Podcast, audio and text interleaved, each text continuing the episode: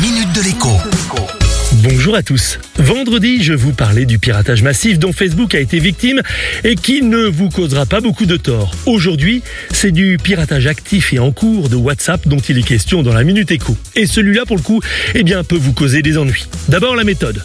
Vous recevez un SMS de WhatsApp parfaitement authentique vous donnant un code de connexion à votre compte. Vous pensez à une erreur et n'en tenez pas compte. Sauf que dans les instants qui suivent, eh bien, un de vos contacts WhatsApp vous demande justement ce fameux code affirmant qu'il vous l'a envoyé par erreur. Alors, si vous ne faites pas attention, que vous êtes en train de faire autre chose, comme nous tous tout le temps, eh bien, vous risquez de transmettre ce code sans réfléchir. D'autant que vous connaissez ce contact, puisque c'est un ami, un proche, un collègue. Donc son message vous paraît crédible.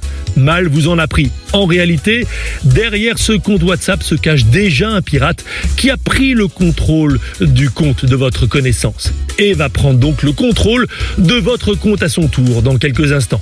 Bien évidemment, derrière, c'est la rançon qui se profile à l'horizon. Pour vous rendre votre compte WhatsApp, on va vous réclamer un peu de sous, a priori quelques centièmes de Bitcoin, soit quelques dizaines d'euros. Vous pouvez éviter de tomber dans ce piège tout simplement en faisant preuve de prudence et de bon sens. Si vous recevez un message d'authentification d'un service dont vous êtes utilisateur, eh bien, sachez que c'est rarement anodin. Au plus simple, changez tout de suite de mot de passe derrière. Et dans tous les cas, ne transmettez à personne, y compris donc à un proche ou un ami, un code secret. C'est frappé au coin du bon sens et pourtant, eh bien, cela arrive tous les jours. Bon début de semaine et à demain. La minute de l'écho avec Jean-Baptiste Giraud sur radioscoop.com et application mobile Radioscoop.